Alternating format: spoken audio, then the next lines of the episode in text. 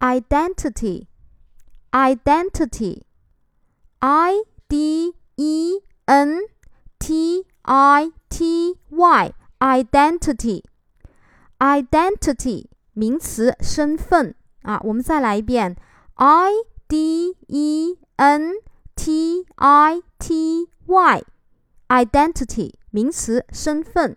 复数形式呢是 identity 啊，把这个 y 去掉， 再加 i e s。好，复数形式呢啊比较特殊，看到这个 y 结尾的啊，以辅音字母加 y 结尾的，把 y 去掉，再加 i e s 是它的复数形式 identity。好，后面我们重点来说一下它的记忆方法。